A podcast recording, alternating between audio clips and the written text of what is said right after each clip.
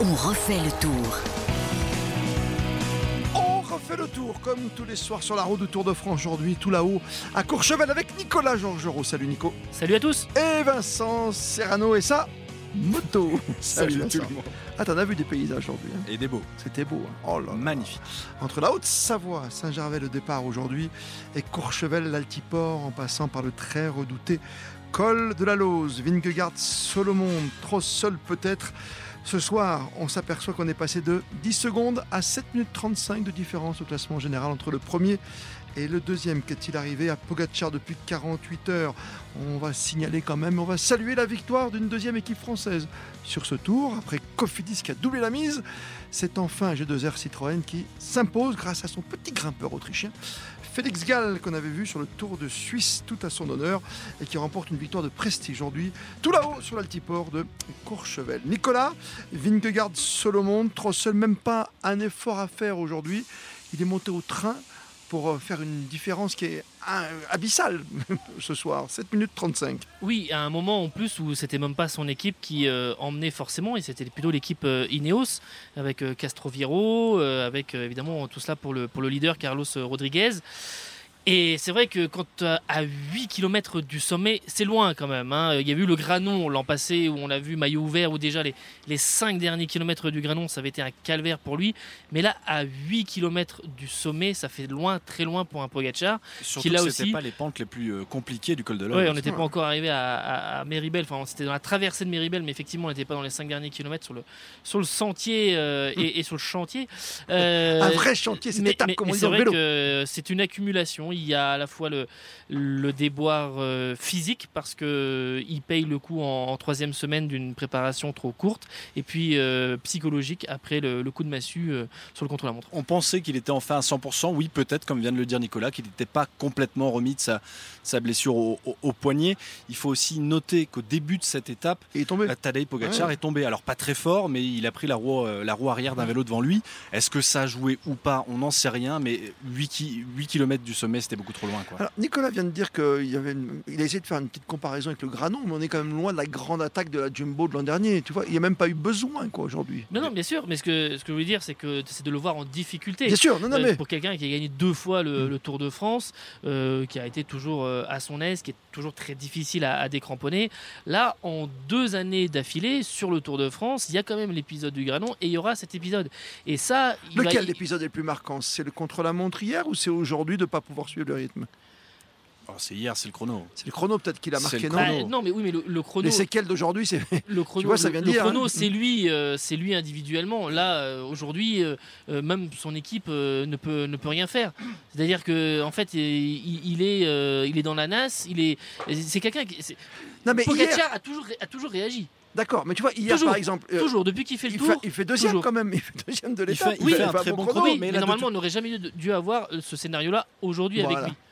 Donc euh, moi je trouve ça étonnant qu'il y ait autant d'écart quand même sur une, une- une telle montée. Surtout que les, les- les ruptures de pente qu'il y avait sur le col de la Lose et sur les 5 derniers kilomètres, C'est pour lui. c'est quelque chose d'avantage pour lui. Ça, ça lui convient Exactement. mieux que pour euh, Vingegaard. C'est une défaillance, hein, Christophe. C'est une défaillance. Il a eu une défaillance et puis il a eu un gros coup de moins bien. Et, après, euh, on l'ima- on l'imagine le coup de massue qu'il a pris sur le chrono. Mauro Gianetti, le, le- patron du AE, le dit à la fin, à la fin de cette étape. Je ne l'ai jamais vu comme ça. Ça arrive, mais je ne l'ai jamais vu comme ça. Oui, euh, on l'avait déjà vu quand même avec le maillot ouvert. Là, il a enlevé l'oreillette. Bon, il avait le genou éraflé, comme le coude éraflé par sa chute, bien sûr. Mais ce qui, est assez étonnant dans l'attitude de Pogacar, c'est de voir quand même ce visage fermé depuis hier soir. Vous l'avez vu cette photo assez incroyable derrière le podium protocolaire. Quoi. Depuis hier, ça doit ruminer. Aujourd'hui, il lâche et il n'a pas très envie de se battre jusqu'au bout. Je dis Oui, ça, l'étape il a- était formidable. Il a, hein. il a le teint blafard, euh, il a le regard un peu perdu euh, Oui. dans la montée. Euh, il y a tous les prémices de, tout, tout ce qui s'est passé ensuite euh, dans la traversée de, de Méribel. Et C'est ce que dit Mauro Gianetti juste après. Je l'ai jamais vu comme ça. J'espère qu'il va se remettre très vite de cet épisode. Oui, mais il est capable parce qu'il est jeune. Il est tu- On l'a déjà capable. vu rebondir. Il est capable, mais il vient quand même de prendre 1 minute 30 sur un chrono de 22 km. Et là, il prend 7 minutes quasiment, enfin un peu moins, Oui. sur une montée et en gros en 8 5,45, km. Quoi. ouais. 5,45. 5,45 sur l'étape et 7,35. Non, mais il c'est a un- lâché. Non, mais aujourd'hui, il a lâché. C'est hier, tu, tu veux. c'est- c'est- moi, je pense que c'est un traumatisme pour lui hier de penser qu'il fait une belle performance. Il est devant Wout van Aert. Il, Il est deuxième. bon il fait un bon chrono. Il s'en prend une 38 quand même. Tu vois, il repart avec une 48 de retard qu'il avait avec 10 secondes. Là, aujourd'hui, quand il voit qu'il lâche, il sait qu'il ne pourra pas faire l'effort. C'est quoi? C'est la chaleur aussi sur l'ensemble du tour. Il y a... Oui, il y a des enseignements. Ça, c'est ça, c'est très clair pour lui dans la, la- la gestion euh, de cette chaleur. Euh, Vingegaard, par exemple, ne s'en est jamais caché. Qui, euh, c'est quelque chose qu'il a énormément travaillé en stage, euh, de travailler euh, de, avec la chaleur, de faire des efforts euh, dans la canicule. euh, De, voilà, donc euh, il a travaillé ça très volontairement ces, ces derniers mois et sur les différents stages. Et Pogacar, on sait que la chaleur, euh, il n'aime pas. Alors, quand on voit l'évolution de la planète et du climat, bah, Oui. va falloir vite fait euh, s'y mettre parce que ça Parce va que le plutôt Tour aller de dans France, ce sens-là que dans, Christian que dans veut rester au mois de juillet. N'est pas compris, Donc, je euh, vous le dis. ça, ça, ça sera un paramètre important. Mais oui, il a des leçons et des enseignements à tirer de, de- de ce qu'il est en train, en train de vivre sur cette édition. C'est moral, c'est physique, on a bien compris ce qui est arrivé à Pogacar. Est-ce qu'il peut nous faire un petit numéro d'ici la fin du tour sur le Markstein ou pas du tout? Oui, bah, il peut toujours le faire, mais bon, ça servira pas à grand chose. Non, mais pour la beauté du geste. Pour la beauté du geste, évidemment, mais c'est une réaction à Je suis un contre-coup. romantique, tu sais. 7, 7 minutes et 35 secondes d'écart entre le premier et le deuxième. On a regardé avec Nicolas. Ça la dernière fois que c'est arrivé à l'arrivée Merckx. définitive à Paris, Non. 7 minutes et 37 secondes d'écart, c'était Vincenzo Nibali face à Jean-Christophe Perrault en 2014. La de dernière fois juste avant, c'était en 1999, c'était Lance, Lance Armstrong euh, face à Mais ça, ça compte pas. Zoule. Alex Zoule. Donc c'est arrivé deux fois en 25 ans que le premier ait autant d'écart sur le deuxième, à l'arrivée à Paris. Après, à 2014, c'est particulier, l'abandon de, l'abandon de Froome, l'abandon de, de Contador, et avec Ouais. les deux Français qui étaient arrivés sur le podium comme ça, de façon un peu, un peu j'allais dire. euh, c'est- pas, oui, non, mais c'était, ils, ils, ils ont rien volé, hein, c'était pas Non. démérité.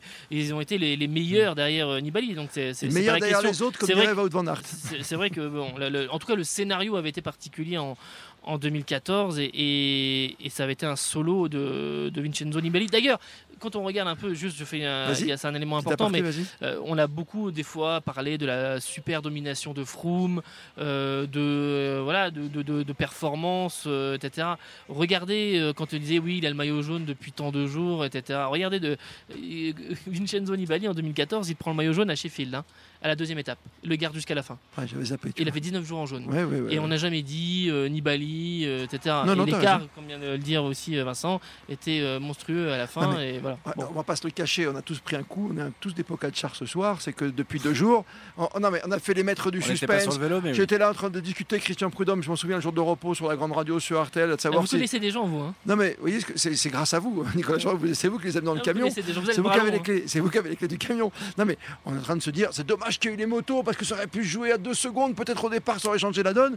T'as oublié les motos, hein. même aujourd'hui c'est le qui non, mais, freine. hein. mais attendez, juste, il faut quand même rendre à. Vas-y. Et on a déjà dit dans ce podcast, Vingegaard, depuis quelques jours, il dit ça ne se jouera jamais à quelques secondes. Ça va se jouer en minutes. Il l'a dit deux fois.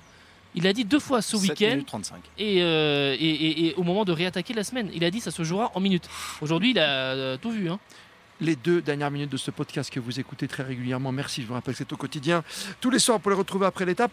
Juste une équipe française qui s'impose, ça fait du bien parce qu'on a un succès français sur la bicyclette, mais on a quand même, euh, euh, c'est notre troisième succès d'équipe. Là où euh, depuis le début du tour on se disait qu'AG2R Citroën courait pas très bien, ils n'arrivaient pas forcément à aller dans les échappées.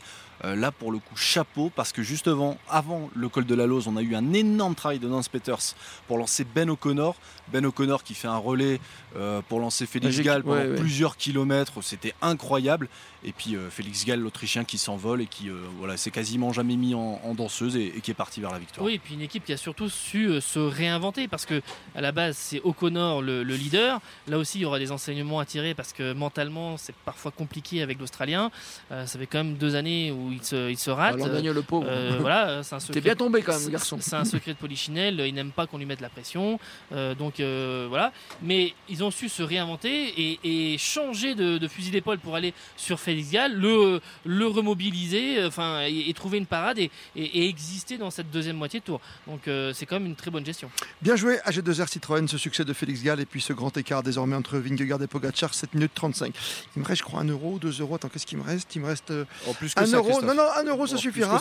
Je le mets sur la table. Demain, sprint Philipsen. Ça vous va Tu Ah prends bah, pas de oh risque oh. Ah, j'ai pris un super risque, Ah, pas ouais. cool. Ah, Là, là, l'expertise et l'analyse. Franchement, hein, vous qui êtes le le, bon. et le grand risque. Merci, je mets chef. 1 euro sur Brian Cocard. Ah, bah, Vas-y, Vincent cherche. Serrano, Attends, je cherche. le- pour une fois qu'il sort un euro, Vincent Serrano Mensonge. et Nicolas Georgerot, la réalisation de ce podcast, Bruno Lorion. On se dit à demain sur la route du Tour.